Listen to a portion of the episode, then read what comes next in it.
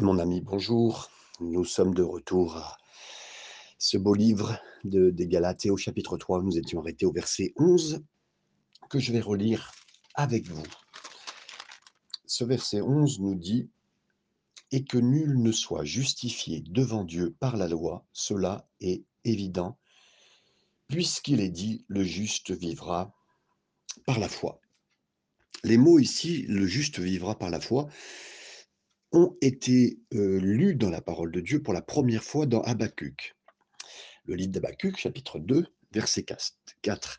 Et ça a été la réponse euh, suite aux complaintes qu'Habacuc faisait concernant le, euh, le fait que soit prophétisée l'invasion babylonienne. Et là, le Seigneur a dit à Habacuc de regarder à lui plutôt de regarder que de regarder aux circonstances. De même, quand il nous est demandé de regarder dans, Romains, dans le Nouveau Testament, Romains chapitre 1er, verset 17, on voit Paul qui lui parle de la justification. Hein. Et donc là, on, on dit, mais pour être justifié, c'est par la foi. De regarder à Dieu, encore une fois. Et d'avoir confiance en lui, cette confiance. Et Dieu regardera cette confiance que nous avons en lui. Et c'est ça qui nous justifiera de toutes choses. Pareil, dans Hébreu 11, quand il fait l'emphase, celui qui a écrit euh, le livre aux Hébreux, il fait l'emphase sur la foi. Et ici, dans Galate, là, c'est celui qui vivra, par la foi bien sûr, mais vivra. Alors, vous voulez être heureux, vous voulez porter du fruit, vous voulez que la vie soit comme une, une excitation incroyable intérieure, vous voulez être libre dans la vie chrétienne, eh bien, qu'est-ce qu'elle nous dit ici? Ben, Le juste vivra par la foi. Il vivra vraiment par la foi. Je vais vous rappeler ce que Martin Luther a vécu. D'abord, il s'est battu. Il s'est battu en, d'abord en, mettant son corps, euh, en pensant que son corps devait être brisé pour euh, Vive la bénédiction. Il a rampé sur ses genoux, il a jeûné pour se rapprocher de Dieu, mais rien n'a jamais fonctionné. Et puis un jour, il a lu ce verset, parce qu'il lisait la parole de Dieu, et il a fait ses comptes devant Dieu. Il a compris que l'expérience chrétienne, c'est pas de faire, faire, faire, mais c'est plutôt que c'est fait, c'est accompli. C'est ce que Jésus a dit à la croix. Jésus a tout fait, il a tout accompli. Mes amis, débarrassez-vous du fardeau d'essayer d'être spirituel, d'essayer de faire, que vous soyez libre de ça. Débarrassez-vous de l'idée que puisque vous avez des moments de prière le matin, dix fois de suite, hein, au bout de dix jours, eh ben, Dieu vous doit une bénédiction. Mais non, ça ne fonctionne pas comme ça. Vous êtes seulement justifié, ça veut dire rendu juste par la foi seulement. Ben, alors, je n'ai pas besoin de faire de, de moments en particulier le matin. Euh, mais pas spécialement pour obtenir. Je peux dormir plus Mais oui, vous pouvez. Je n'ai pas besoin de prier ou d'étudier la Bible. Non, non, bah, vous n'avez euh, aucune de ces choses à faire. Ah bon? Mais on pourra faire ça matin après matin si vous avez cette motivation de dire ah ben je vais faire ça matin après matin, je vais étudier ma Bible. Vous pouvez passer du temps même la nuit si vous voulez, avant que le soleil se lève, de vous réveiller, chercher la face du Seigneur. Mais ça il faut pas. Non, il ne faut pas. Je ne comprends pas cette, chose. J'aimerais vous dire, il faut que nous soyons débarrassés que ce que nous sommes en train de faire va nous faire gagner des points, des avancées avec le Seigneur, des miles chrétiens ou, ou comme si nous sentions en train de grandir spirituellement en faisant des choses. Non. La différence de vivre par la foi, c'est un petit peu comme si vous Imaginez et rappelez-vous la première fois que vous étiez amoureux. Qu'est-ce qui s'est passé quand la personne vous a écrit un petit mot doux, une petite lettre, et que vous la receviez? Vous avez reçu cette petite lettre, vous l'avez mis dans votre poche et vous avez dit Oh ben, je la lirai demain matin, tranquillement. Ou un de ces jours. Je lirai cette lettre, c'est important. Et puis, peut-être que vous êtes dit, je vais régler mon, réveil pour demain matin la lire euh, tranquillement. Et puis, en fin de compte, dès que votre réveil a sonné, je vais vraiment lire cette lettre, hein, mais bon, j'ai pas tout le temps maintenant, on va voir, peut-être ce soir. Hein. Après, ben, vous êtes dit, non, bon, je peux manquer ça, j'ai quand même un peu de boulot à la maison, euh, euh, je le ferai demain matin ou je le ferai demain très tôt. Non, ça marche pas comme ça. Quand vous avez reçu cette lettre, alors là, mais vous vous êtes dépêché à l'ouvrir, vous vous êtes dépêché à la lire, vous l'avez analysé, vous l'avez regardé, vous avez compris, cherché les verbes, compris chacun des mots de ce qui était écrit là, vous l'avez lu entre les lignes, votre cœur battait, vous ne pouviez pas de, ne pas la lire. Hein. Mais la même chose se passe quand vous comprenez que c'est de la grâce, que c'est de l'amour, que c'est de la miséricorde que le Seigneur a pour vous, et que vous aussi, ça vous fait naître l'amour dans votre cœur. Vous dites, Seigneur, tu me bénis, même si je ne prie pas. Seigneur, tu m'aimes, même si je ne suis pas aimable. Seigneur, tu t'occupes de moi, même, quand moi j'ai manqué sur mon chemin. Seigneur, tu es fidèle avec moi semaine après semaine, après année, mois après mois, dizaines d'années après dizaines d'années, voire même si moi je t'ai manqué. Voilà ce que ça signifie que le juste vivra par la foi, vivra juste avec cette confiance dans le Seigneur. Et des fois, il manquera, mais le Seigneur nous aimera toujours. Et cette, quelque part, cette foi est dans, son amour, dans sa fidélité à lui, et c'est ça qui est le plus important. Le verset 12 continue, Or la loi ne procède pas de la foi, mais elle dit, celui qui mettra ces choses en pratique vivra par elle. Et là, il y a une grosse différence. La loi, elle dit, tu dois faire ça, tu dois le garder. Et Lévitique, hein, vous relirez Lévitique 18.5 toutes ces choses est à garder, à faire, à, conserver et à, pratiquer. La foi, elle dit, il l'a fait, c'est accompli. Toutes les choses sont faites, toutes les cases sont remplies. C'est lui qui a rempli les cases, c'est lui qui a rempli toutes les grosses et petites exigences. Les petites exigences comme les grosses exigences, tout a été accompli par lui. Jean chapitre 19, verset 30. On peut lire la suite de ce verset, le verset 13 qui est devant nous. Christ nous a rachetés de la malédiction de la loi, étant devenu malédiction pour nous. Écoutez, quand l'homme a péché, vous vous rappelez, hein, quand l'homme a péché, Dieu a dit à Adam, maintenant c'est fini, tu travailleras pour du pain, tu vivras la sueur de ton front, tu travailleras à travers des épines, à travers des chardons. Effectivement, à partir du moment où il a péché, tout s'est effondré et tout est devenu très compliqué. Vous le savez, vous le voyez, parce que maintenant, notre travail, la difficulté, les choses qu'on trouve euh, sur la terre, euh, nos jardins deviennent des jungles si on s'en occupe pas, vous comprenez. C'est ça. Puis vint Jésus, le dernier Adam. Lui, il est allé jusqu'à la croix et écoutez, son corps a été brisé. C'est devenu, son corps, c'est devenu notre pain, ce qu'on peut manger. Dans le jardin de Gethsemane, sa sueur qui s'est mêlée de sang. Au calvaire, les épines. Hein. donc, tout ce que la malédiction que Adam devait porter, hein, nous, on ne peut pas la porter, on l'a eu, on l'a vu, on l'a vécu. Par contre, Jésus, lui, l'a absorbé, il l'a pris. Hein. Et donc, son corps a été brisé, c'est devenu notre pain, notre pain quotidien, sans sa sueur mêlée de sang, ses épines de la terre qu'on a enfoncée dans son front, il a tout absorbé, il a tout vécu, il a vécu exactement à la croix tous les endroits que, de malédiction que Adam avait automatiquement vécu, puisque lui, il n'avait pas cru et que le péché était, était venu et qu'il en subissait la conséquence, que nous en avons subi la conséquence. Mais Jésus voulant prendre notre place, il a tout vécu à la croix. Alors que celui qui ne connaissait pas le péché est devenu péché pour nous, comme lui-même est devenu la malédiction. Et c'est ce que Paul ramène ici euh, devant tous, à la maison devant nous tous. C'est ce que Jésus a fait ici. C'est incroyable, c'est merveilleux. Comment pourrions-nous penser que par ces, mes propres épreuves, mes propres même efforts, épreuves, quoi que ce soit, qu'on pourrait ajouter quoi que ce soit à l'œuvre que Jésus a fait? En notre nom à nous Mais non, mes amis. Non. Nullement. C'est vraiment Jésus qui a pris la malédiction pour nous. Et nous, rien ne changera. On ne sera même pas capable de soulever quoi que ce soit. C'est Jésus qui a vraiment soulevé la croix entièrement et la malédiction qui va avec. La fin du verset 13 nous dit Maudit est quiconque est pendu au bois. Donc là, euh, ce verset a une application bien sûr pour Jésus, parce que c'est lui qui a été pendu au bois.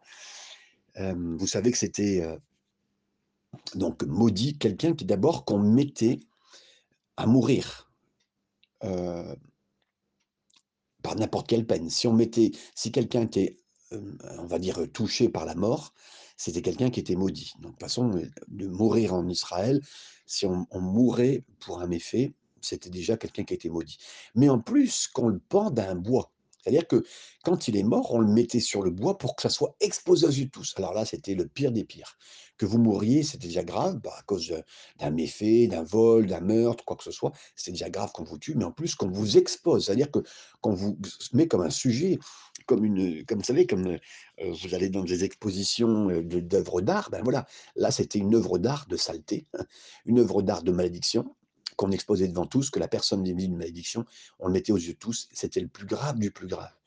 La croix, ce n'était pas le but de ça, mais là, bah, en fait, euh, c'est ce qui était écrit dans la parole de Dieu. Maudit était quelqu'un quand il était au bois. À l'époque, on pensait même pas le, le bois de la croix, hein, parce qu'on parlait d'un arbre. On disait pendu à un arbre, pendu à un bout, un bout de bois sur un pylône. Voilà, mais non, là, c'était au bois du calvaire. Donc, c'est vraiment un accomplissement dans Jésus. Pourtant, je crois que ça s'applique aussi à nous si on examine bien à la lumière de, tout ce que on le voit pour Jésus. C'est ça s'applique aussi à nous parce que euh, nous aussi quelque part on a vu Jésus euh, s'appliquer à notre euh, pour, absorber notre mort à nous et pour être exposé aux yeux de tous. Voilà, c'est notre victoire. Donc ça s'applique bien à nous. C'est exposé exprès pour qu'on puisse dire regardez, moi c'est pas c'est pas moi qui ai pris, c'est mon, c'est mon Jésus, c'est, c'est celui qui est mort à ma place. Donc, c'est une exposition quelque part pour nous en rappeler. Tout le monde l'a su. Personne ne peut pas dire sur cette terre, personne ne peut dire que Jésus n'est pas mort. Personne ne peut le.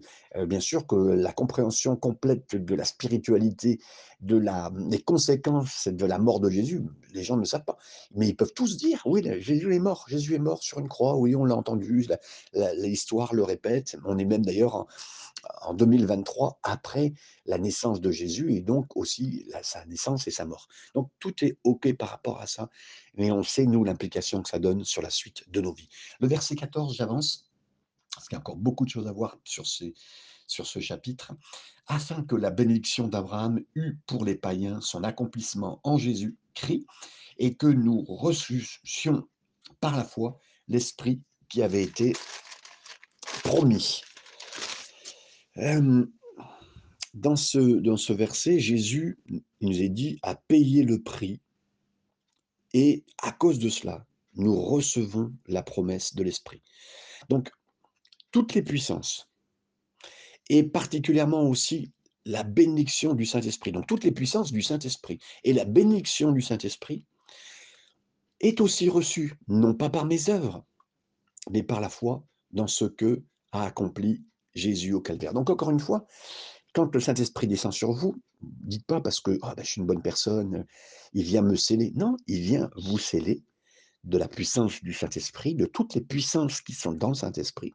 Quand je dis toutes les puissances, c'est toutes les œuvres qu'il pourrait faire, son accomplissement, sa bénédiction, la, guérison, quoi que ce soit qui pourrait être donné, c'est fait en rapport avec l'œuvre de Jésus. Donc, même là, vous recevez l'action de l'Esprit dans votre cœur, l'action de l'esprit de, déborder de sa puissance, de son amour, euh, d'un parler en langue, ou qu'importe, ça c'est juste une, un, des signes.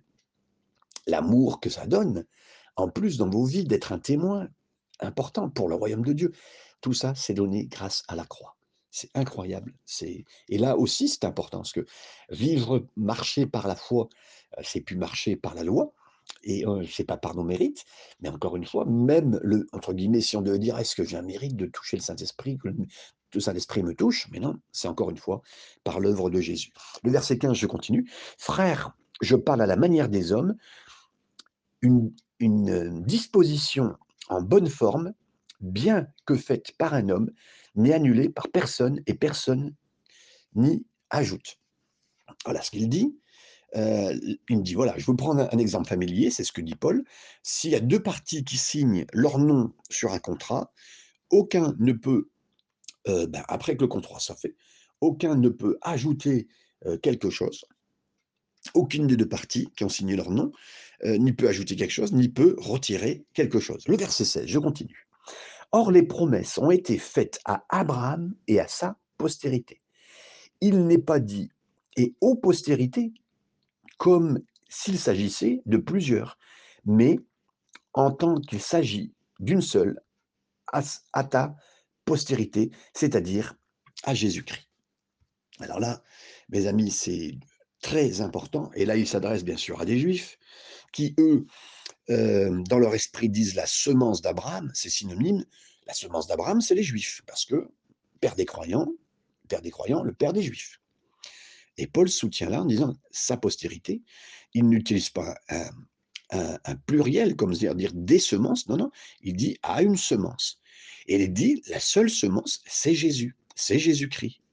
Donc les promesses de Dieu de bénir le monde ne viennent pas par la nation juive, c'est ce qu'il est en train de dire, mais de Jésus, par l'intermédiaire d'une seule personne, par l'entité, non pas par l'intermédiaire d'une entité nationale des, Juifs, non, non, par Jésus-Christ, une seule personne, exclusivement, pour tous les peuples, en tout lieu. Et c'est incroyable ce qu'il est en train de spécifier à cet instant. Verset 17-18, je continue. Voici ce que j'entends, une disposition que Dieu a confirmée antérieurement ne peut pas être annulée et ainsi la promesse rendue vaine par la loi survenue 430 ans plus tard. Et alors je continue parce que effectivement je regarde si le verset 18 doit être bien, car si l'héritage venait de la loi, il ne viendrait plus de la promesse.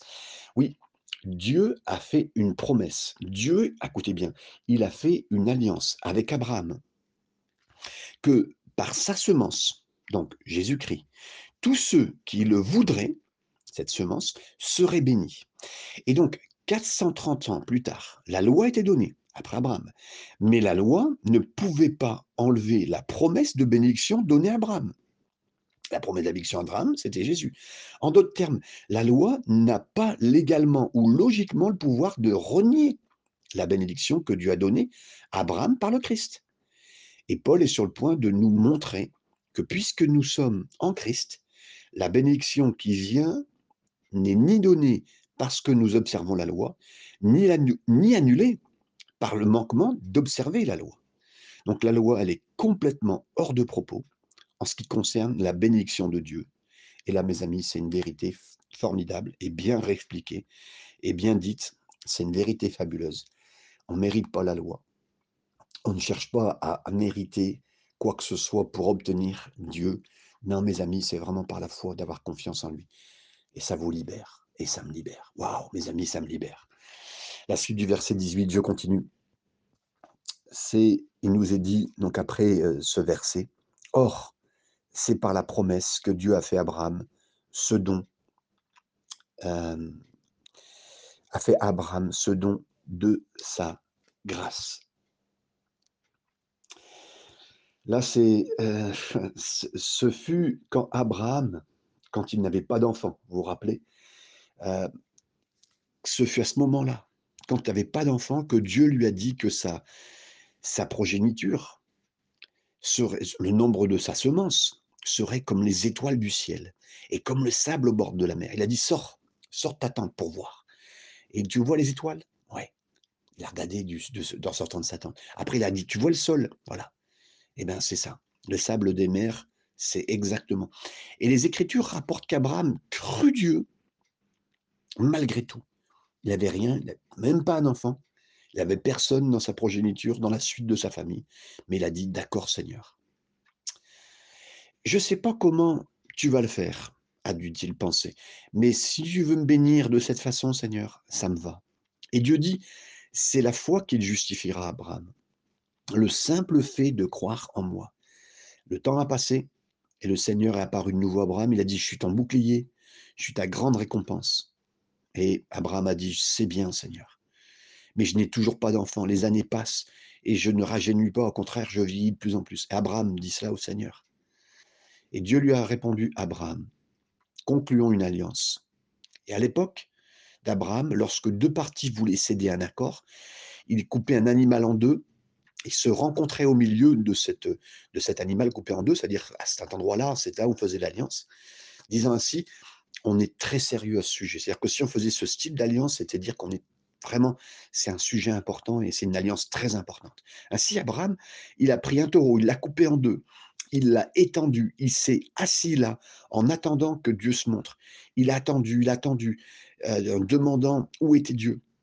Et vous vous rappelez, des oiseaux ont commencé à grouiller, à venir autour de la carcasse, se battre, et Abraham les a chassés. Le temps a passé, les yeux d'Abraham se sont alourdis, c'était la nuit, sa tête a commencé même à, presque exploser dans cet instant. Euh, difficile pour que lui puisse recevoir cette bénédiction. Il se demandait si ça allait venir. Et finalement, alors qu'il allait presque tomber de, sommeil profondément, quelques temps plus tard, il s'est réveillé, il a regardé. Et là, le bœuf qu'il a vu, qu'il avait coupé en deux bien quelques heures auparavant, il était totalement brûlé. Dieu était venu quand Abraham s'était endormi et c'était et il a Dieu a bougé et il a tout fait pour brûler cette carcasse. Vous relirez ça dans Genèse 15, 17. J'aimerais vous dire, Dieu n'a pas rencontré Abraham à moitié chemin. Il a tout fait en disant, Abraham, cette promesse que je te donne n'est pas basée sur ton, ton accord avec moi ou sur le fait que tu fasses ta part. Non, non, c'est moi qui vais tout faire. Je le ferai même pendant que tu dors. Tu t'es battu, c'est pas à cause de ça. Non, Dieu fait toujours tout, mes amis, tout ce qu'il a dit. Et nous sommes son peuple précieux, il fera le salut. Les bénédictions qui sont versées en nous, sur nous, l'œuvre de l'Esprit qui coule à travers nous dans le ministère, c'est Dieu, tout est Dieu et rien. Alors, j'ai aucun rôle à faire, à jouer, vous demandez? Votre rôle, c'est juste peut-être de chasser les oiseaux de l'incrédulité qui vont venir invariablement.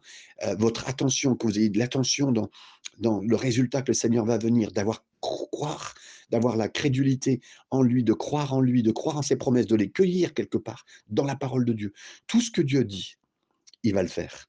Il vous demande de rester attaché à lui, d'avoir confiance en lui. Et c'est un fait accompli, parce que lui va accomplir. Pourtant, les, les, vautours du doute, les buses du cynisme viendront et diront Ah, Dieu va pas le faire, Dieu va pas t'utiliser, il va pas te bénir. Vous n'avez pas assez prié, t'as pas assez. Essaye de faire, il va piquer, piquer, piquer, comme les oiseaux qui vont venir. Votre rôle, c'est de chasser ces pensées, de chasser ces oiseaux qui disent Ah, pourtant, tu vois, le Seigneur ne pourvoit pas à tous tes besoins selon la richesse de sa gloire. Ah, vous nous amenez des mauvaises promesses pour faire croire que il, il nous quittera, il nous abandonnera. Mais pourtant, Dieu a dit non, non, je ne te laisserai pas, je ne t'abandonnerai jamais.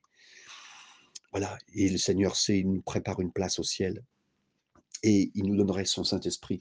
Merci Seigneur, merci au Seigneur. La suite, le verset 19, je continue avec vous, parce qu'il y a tellement de choses à voir dans ce chapitre extraordinaire. Puisque donc la loi.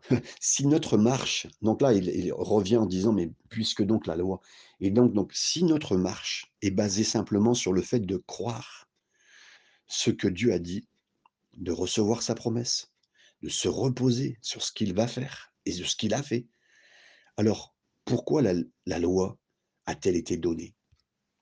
La suite du verset 19, donc, nous dit, elle a été donnée ensuite à cause des transgressions, jusqu'à ce que vint la postérité à qui la promesse avait été faite. Elle a été promulguée par des anges au moyen d'un médiateur. Il dit, à cause du péché, hein, la loi a été donnée jusqu'à ce que Jésus-Christ vienne, l'agneau de Dieu. Lui qui va recevoir tout pour payer le péché pour ôter le péché du monde, qui va venir, et c'est Jésus qui va venir sur la scène pour obtenir et faire et accomplir entièrement euh, tout cela. Donc, je venais de lire le verset 19, je vais lire aussi le verset 20, qui nous dit, puisqu'on venait de parler, euh, qu'il y a eu des anges qui viendraient, le médiateur euh, qui avait besoin promulgué par des anges au moyen d'un médiateur, le verset 20 dit, Or le médiateur n'est pas médiateur d'un seul, tandis que Dieu seul. Là, vous savez, vous vous rappelez, sur le mont Sinaï, euh, la loi a été donnée aux anges. les anges l'ont donné à Moïse, Moïse l'a fait descendre au peuple. En d'autres termes, la loi n'a pas été communiquée directement hein, de Dieu au peuple, non, la promesse euh, euh, de la, la, loi a été donnée au départ, voilà, par une passation de personne à personne, comprenez? Alors que la promesse, en revanche, elle a été donnée sans médiateur, pas d'intermédiaire. Il a été donné à Abraham directement et intimement. Cette différence est faite. Verset 21. Donc c'est vraiment parce que les Juifs euh, euh, voulaient voir en, Abraham quelque chose de... Euh, pour eux, c'était le père des, des, croyants, le père des Juifs, et c'était important. Et la loi était importante. Et là, il dit non la loi était donnée Abraham, il y avait plusieurs médiateurs, plusieurs personnes, et même vous, vous l'avez reçu par, Moïse, alors que directement, Abraham lui l'a reçu sans médiateur, sans rien, et ça fait cette grosse différence. Verset 21. La loi est-elle donc contre les promesses de Dieu? Loin de là. S'il lui était donné une loi qui pût procurer la vie, la justice viendrait réellement de la loi. Je vous ai dit, accrochez-vous bien parce que tout est, tout est important dans ce chapitre. La loi a été donnée à Moïse. La loi qui a été donnée à Moïse, est-ce qu'elle contredit la promesse faite à Abraham? Non. La loi ne contredit pas la promesse. Elle donne simplement une alternative à la promesse. La loi offre à l'homme un choix. Vous voyez, euh, on peut soit recevoir une position juste devant Dieu, c'est-à-dire, ben, vous savez que vous êtes juste en croyant, simplement parce que Dieu le dit. Il vous dit d'une façon positionnelle, grâce à Jésus, que vous êtes juste si vous croyez en Jésus mort à la croix pour vous. Vous pouvez le croire. Ou autrement, vous pouvez vous mettre dans une autre situation d'observer chaque point de la loi. Et un système juridique pouvait apporter le salut à une personne. Ça serait quoi? Ça serait parce que vous observez les dix commandements. La loi, elle est absolument parfaite. Mais le seul problème, et c'est le suivant, elle ne peut pas être conservée. Parce que vous avez entendu dire que vous devez aimer votre prochain. Mais Jésus a dit, vous dites que si vous aimez votre prochain, hein, a déclaré Jésus dans Matthieu 5, alors vous ne devez jamais vous mettre en colère contre un ennemi, contre une personne, autrement vous êtes coupable. Vous avez entendu dire qu'il ne faut pas jurer faussement, que vous devez vous engager hein, avec des vrais serments devant le Seigneur. Mais je vous le dis, rien de plus que si vous ne dites pas vrai, oui ou non, tout ce qui vient ajouter vient du malin. Donc, Jésus a vraiment montré que si vous prenez la loi, vous avez déjà échoué d'aimer votre prochain, la personne qui est à côté de vous, les gens qui sont autour de vous. Et c'est une promesse. Hein, et, là, vous pouvez essayer de faire euh, quoi que ce soit, même en jurant. dans tous les domaines, on est coupable avec la loi. Et donc, c'est un choix de soit croire ce que Dieu dit, ou soit de vous mettre dans la loi. Et c'est vraiment important parce qu'il y a plein de choix comme ça, malheureusement, euh, dans, la, vie de tous les jours, si on n'a pas bien compris qu'on va faire et qui va nous éloigner quelque part de la foi en Jésus-Christ. Verset 22. Mais l'Écriture a tout enfermé sous le péché, afin que ce qui avait été promis fût donné par la foi en Jésus-Christ à ceux qui croient. Donc personne ne peut être justifié en gardant la loi. Personne. Toute la loi fait que ce qui nous est dit, nous montre qu'on a besoin et vraiment besoin d'un sauveur. La loi a été faite vraiment pour ça. Hein. C'est pourquoi ça a été donné. Vous voyez, la promesse a été donnée à Abraham, qui a été précédé des siècles avant la loi, hein, pour donner, c'était donné bien avant que euh, Moïse reçoit la loi. Et ensuite, donc, ce qu'on peut dire à cause de ça, c'est que donc la grâce a été donnée avant la loi, puisque Abraham l'a reçue. Mais certains peuvent commencer à penser, mais donc ouais, mais bon, est-ce que moi je peux pas être un, je me sens pas, je, me sens pas le mérite d'être un récipient de cette grâce, parce que bon, je suis quelqu'un de bien. Ah bon, tu penses que tu es quelqu'un de bien, tu penses que tu n'as pas besoin de cette promesse faite à la postérité, hein, parce que tu penses que tu es bien. Hein? Vous savez, cette génération, elle pense qu'elle est bien. C'est pour ça que je me permets de dire que c'est comme ça. Hein. Ils ont commencé à écrire des livres. Je vais bien, tu vas bien tout va bien pour tout le monde, arrêtez d'exagérer, hein, arrêtez de mettre de la culpabilité sur tout le monde. Euh, vous savez que, par exemple, concrètement, la pensée un petit peu américaine, à cause de la langue américaine qui est faite d'une certaine façon, il faut s'estimer soi-même, il faut s'estimer grandement. de plus en plus, même les réseaux d'internet font que chaque personne, avec le nombre de likes et d'amour qu'on déverse sur lui, c'est on est un peu mais des stars, on est un peu des on est élevé à des rangs de Dieu et plus vous avez de de nombre de personnes, des millions de personnes qui vous regardent, mais vous êtes estimé hautement. Mais la parole de Dieu, c'est pas cela. La parole de Dieu, elle nous dit que pas, un seul est juste, qu'il n'y en a pas un seul qui cherche Dieu. Ah bon? Romains 3, chapitre 10, verset 11, il n'y a, pas, a pas une personne qui peut dire, ben parce que moi je suis très sincère quand je recherche le Seigneur, j'ai vraiment l'intégrité dans ma poursuite de la vérité, euh, et là j'ai découvert Dieu grâce à ça. Mais non, la Bible elle dit qu'il n'y a pas un qui cherche Dieu vraiment. Zéro, zéro, zéro. Et Dieu, lui, par contre, nous cherche. Et pour nous aider à réaliser qu'on a vraiment besoin de lui et qu'on doit besoin de rechercher, eh ben la loi, elle nous est donnée pour faire tuer mon humanité personnelle, de la briser. Hein. regarde, regarde la parole de Dieu. Regarde. Et en lisant la parole de Dieu, qu'est-ce que je vois? Ben, Je ne suis pas une réussite. Au contraire, je suis loin d'être une réussite. Et le standard de la justice de Dieu m'est donné de nouveau par la parole de Dieu. Et là, ben, qu'est-ce que je vois? Ben non, mais moi je suis loin d'être tout ça. Ouais. Et ben ça marche pas. Et par contre, à ce moment-là, vous essayez de faire tout ce que vous voulez pour garder cela, vous voyez que vous n'y arrivez pas à garder ce qui normalement pourrait fonctionner, ce qui pourrait être beau, ce qui pourrait être profondément simple, même ça ne marche pas, on n'y arrive pas. La loi, elle sert quelque chose d'important, un dessin important, juste à vous montrer ben, que ça ne fonctionne pas.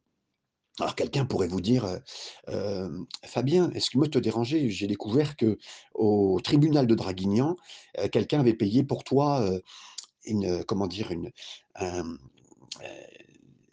ticket, entre guillemets, que, la, euh, que tu n'as pas payé, tu dois 25 000 euros, euh, quelqu'un a payé ça pour toi.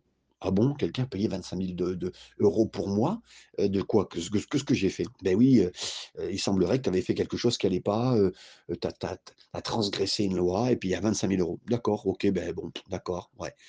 Je ne comprendrais pas trop pourquoi quelqu'un a payé 25 000 euros pour moi. Bon, c'est, je ne comprendrais pas trop.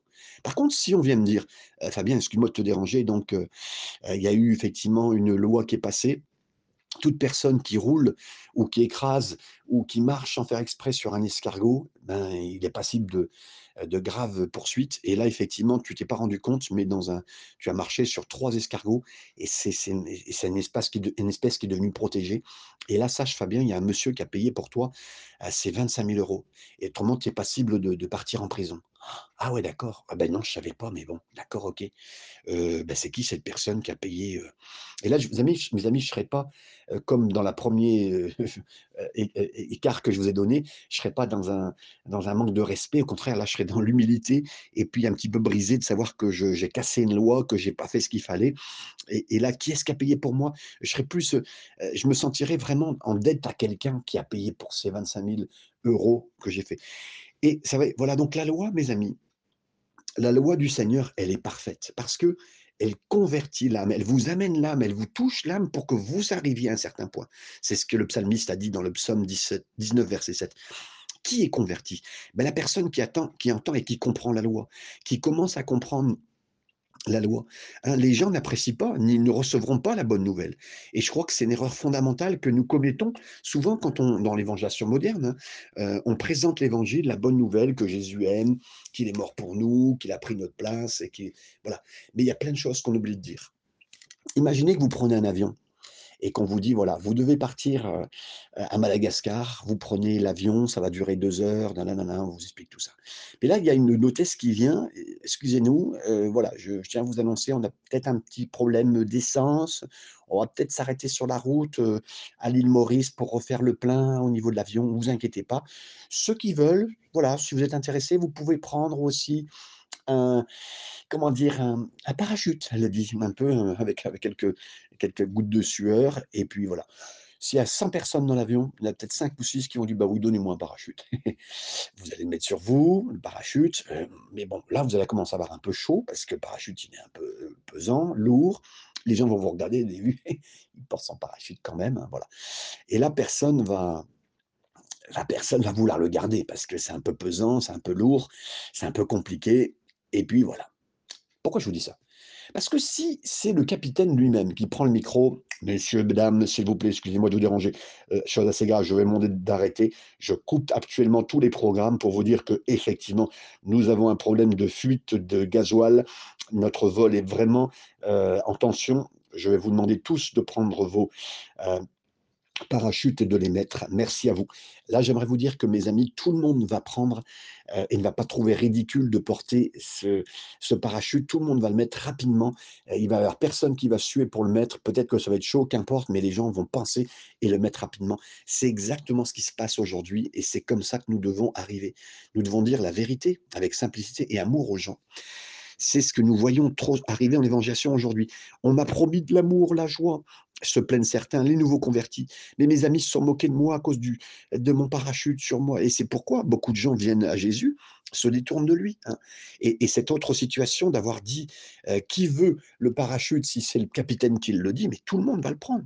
Et c'est comme ça la raison que c'est inefficace pour certaines fois euh, quand on, on, met un accent Hein, on doit être vraiment honnête avec les gens et de leur dire la vérité de ce qui se passe. On doit leur dire, bien sûr, tu es un pécheur, maudit comme moi, condamné, et il y a un trou dans le réservoir, c'est ce qu'on a enfreint la loi, donc en plus, il n'y a rien, rien, on ne va pas pouvoir garder quoi que ce soit.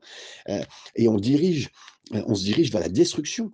Je pourrais m'asseoir ici, vous tenir la main et parler de pensées chaleureuses et, floues. Non, non, mais c'est pas ça que je vais faire, mon ami, parce que je t'aime trop. Tu dois connaître la vérité. La vérité la suivante. L'âme qui pêche mourra. C'est le salaire du péché, c'est la mort. Bon, Ézéchiel 18, 20, Ézéchiel, euh, Romains 6, 23. Et certains pourraient nous dire, mais attendez une minute, je pensais que Dieu était bon et qu'il pousse les hommes à la repentance. Oui, mais il me semble que vous parlez de la sévérité de Dieu. Oui, c'est vrai, je parle de la sévérité de Dieu. Et, je vous parlais de la sévérité de Dieu, parce que oui, il est sévère. Et les deux sont valides.